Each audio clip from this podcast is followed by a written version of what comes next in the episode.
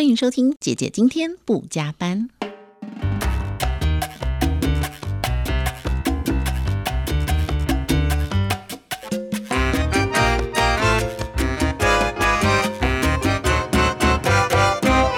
欢迎收听姐姐今天不加班，我是姐姐志平。今天呢，来跟大家分享一下制作这个节目的初衷。那么，我从事广播工作已经二十六七年了。嗯，但是从事广播工作，我觉得跟录 podcast 还是有很大的不同。除了很多的朋友说，呃，录广播比较属于 live 形式，只能及时收听，然后 podcast 有很多自由的空间，我觉得都没错。但还是有一个部分，我觉得要分享哦。其实广播不是只有当下可以收听哦，呃。广播在十几快二十年前就已经可以线上收听了，而且也可以重听。只是说呢，它不是另外录制的，它就是把现场 live 的节目测录下来，然后放在网站上，让很多当时在 live 播出的这个时间点没有办法听到的人，你可以在网络上再重听。那甚至呢，也已经有很多的。节目测录下来之后呢，放在他们节目的官网上，你只要连接在他们的官网，就可以听到曾经播出过的节目。呃，所以事实上，广播并没有很多播客所讲的那么的传统，或者是那么的不先进。其实广播电台呢，毕竟还是个媒体哦。我觉得媒体很多的资源还是很强大的，除了它的设备很高级。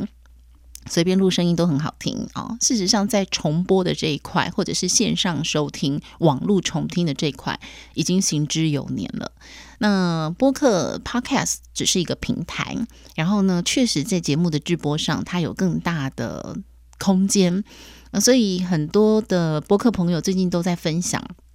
广播跟 Podcast 的不同。那如果我来分享，我当然会就各个不同的面向来讲哦。第一个，我觉得就是时间上，比如说，嗯，广播来讲比较没有那种三五分钟的节目。虽然现在呢，在广播金钟奖有所谓的五分钟单元节目奖哦，但是这毕竟还是比较少，因为电台就是卖时间哦，每一秒每一分都是钱啊，所以大部分都是一小时一小时为主。那不管是呃，卖时间的，还是说他是请主持人来主持一个时段啊？你试想嘛，如果你是一个主持人，你去工作，你会只工作三十分钟吗？你的时薪不太用三十分钟来算，一定都是一小时一集是多少钱？好，所以大部分广播节目还是最基本的。标配了哦，最少最少一个节目还是必须要三十分钟，那一小时，或者是有的两小时，甚至是三小时的都有，还是以小时为单位。那以播客来讲，Podcast 弹性就很大了，你可以三分钟、五分钟、四点五分钟都没有人管你哦。那广播也有很多的限制，比如说你要上广告的时候，你就必须一定要上广告，所以每一分钟你要讲什么都必须要规划好或设计好。那要进广告前呢，你大概就要有个概想，你的段落是不是差不多要结束了？那播 podcast 就没有这样的一个呃限制，即使有广告置入，你也没有规定说我一定要在这个节目的几分几秒置入广告，你可以放在开头、中间、片尾都可以。那也不是所有的广播节目都一定有广告，一定要在几分几秒置入。的限制有的有，有的没有，所以你说广播一定很有限制，也不见得哦。因为其实广播节目的区分也很有弹性的，有分所谓的自制、外制跟伪制。好，那如果你是属于外制节目的话呢，也是一整个小时你都很弹性，你想要几分上广告，你就几分上广告。所以也不见得是所有的广播节目上广告都是局限的，但是有部分是局限的。好，所以确实，如果你不是真正对广播非常了解的话，今天听我的节目，你应该可以有更深一层的 认识了哦。那这是时间上，另外呢是空间上。嗯，广播节目当然它比较局限，大部分你就可能要在电台的 studio 啊，或者是有很多的广播节目主持人，他其实在自己的家里也有录音室，或者是一个简单的录音设备。嗯，所以比。所谓的播客们就更早有这些自己在家里的录音设备了。我很多的电台 DJ 朋友在自己家里的书桌前面。就有一支到两支的麦克风，有一些前级，有的人家里还有盘带，还有唱机，他就自己在家里做节目。做好节目之后呢，再把他的节目上传到云端，然后让电台下载。那有的人呢，他自己有自己的网站，他就同步再把他的节目上传到网站。所以其实这也是类似一个 podcast 的形式了，只是当时呢 podcast 并不流行，所以并没有人称它为 podcast，只是说它有节目放在网站上，同步放在云端，让电台下载。所以其实这件事情对我来讲，已经不是现在才有，很早以前就有人有了，甚至呢广播电台很多人在家里的录音室。都可以连到电台的节目做 live 了。他透过呃以前用中华电信的 ISDN，后来透过网络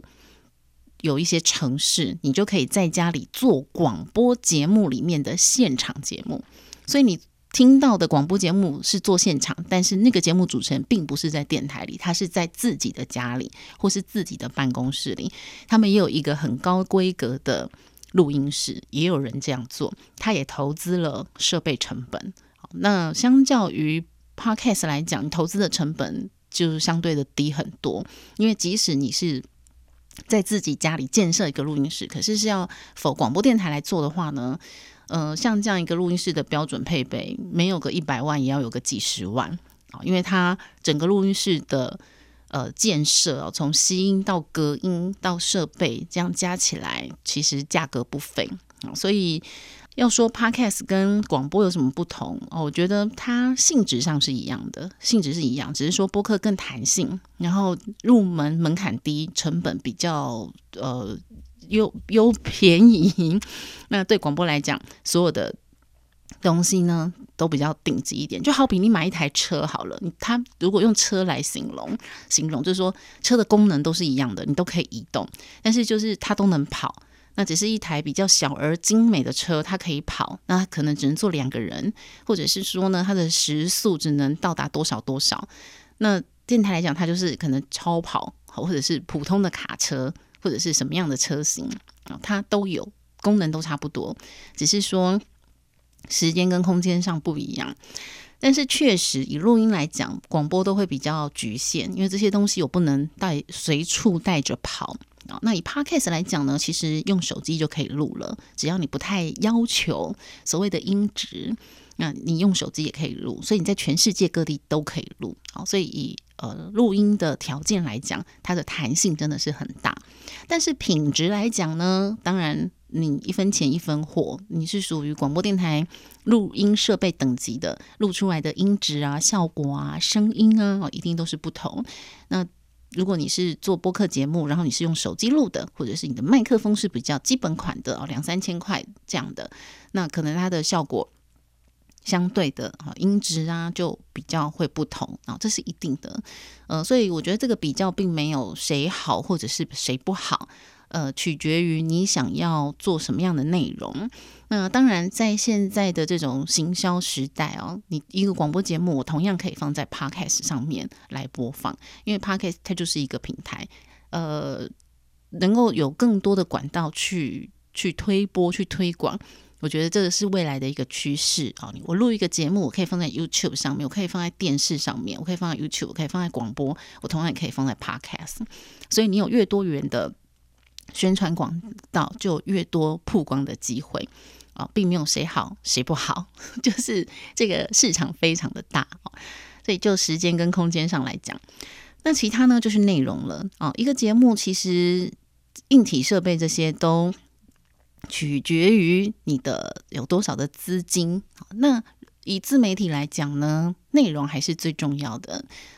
大的平台就是说电视跟广播，通常都是团队在做啊，所以他在节目的内容气质上比较有很多余的时间、充裕的时间，让我们来规划。我可以在一个节目开播前两到三个月，我就好好的规划，邀请来宾制作啊。相对的电视的话呢，它有更多的制作费用，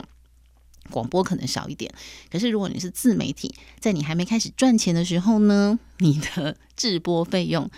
成本就几乎是 是很拮据的。好，那你要怎么样去规划这个内容就更重要了。嗯，以 podcast 来讲，你不规划也可以啊。你在节目里面随便你要讲什么脏话啊，你要骂什么，你要嘻嘻哈哈，甚至你不需要口语表达都没有关系。但是呢，呃，你要到广播上的话，可能就还是要有一些节目的审核，不能够呃太随性啊。这个节目还是必须要有一点点的基础的程度。那任何事我觉得都不尽然，因为呃，广播电台的弹性也是很大的哦，有很多所谓的调幅台的节目、AM 台的节目，其实呢，他们也很开放，你要在里面讲一些隐晦性的笑话，也是有人听。那它的广告也非常的丰富活泼，也是 OK 的，只要不违反 NCC 的条件。好，其实很多台语频道的广播电台呢，也做得很随性，也做得很弹性，不输台通哦，也讲得非常的有趣，也有很多有颜色的笑话，我个人觉得也蛮有趣的，也有政治的谩骂，也还不错。好，所以我觉得这内容上呢，倒也没有一定。只有播客可以讲的很开放，其实广播电台也有很多节目讲的是非常开放的，而且这一些老前辈的台语呢，讲的可是更到底，而且他们骂的呢也没有比较保守，也很敢骂，尤其在选举之前哦，那个政党色彩非常严明显的这些节目组成，其实也是讲的呃很开的，并没有局限，所以。可能听的广播节目不够多，如果你听的广播节目够多的话，或者是你听的够久的话啊，我自己觉得跟有些节目跟播客并没有什么差别，但可能他们的口语表达还是会更好一点啊，还是还是会有一些不同。所以以以制播的条件来讲，如果你可以把节目规划的更好。那从基本的门槛开始做起，也不用一定一定要一开始就做一个小时的节目，你可以让自己先从五分钟、十分钟哦开始慢慢累加。可是先做好一个企划真的是很重要的啊，尤其如果你没有什么经验的话，可以先企划好，先收集好资料，那么对于你后续的节目的录制就会非常的流畅跟非常的顺利。那开创这个节目呢，最主要的是想要跟大家分享啊，其实每个人上班都是非常的呃疲倦吗？或者是并不是你现在自己想做的事情？那么下班后你想做什么呢？哦，这个节目最主要开辟的目的哦，是想跟大家分享一些职场上的心得，还有呢，就是下班后我们可以去吃喝玩乐的地方，可以看看电影啊，可以阅读啊。或者是一些有趣的餐厅、有趣的休闲活动，可以跟大家陆陆续续的来分享。所以希望大家如果喜欢姐姐今天不加班的节目的话呢，未来我会分享更多职场上还有口语表达以及下班后的吃喝玩乐。也欢迎大家订阅姐姐今天不加班的节目喽。今天就进行到这里了，我们下次见，拜拜。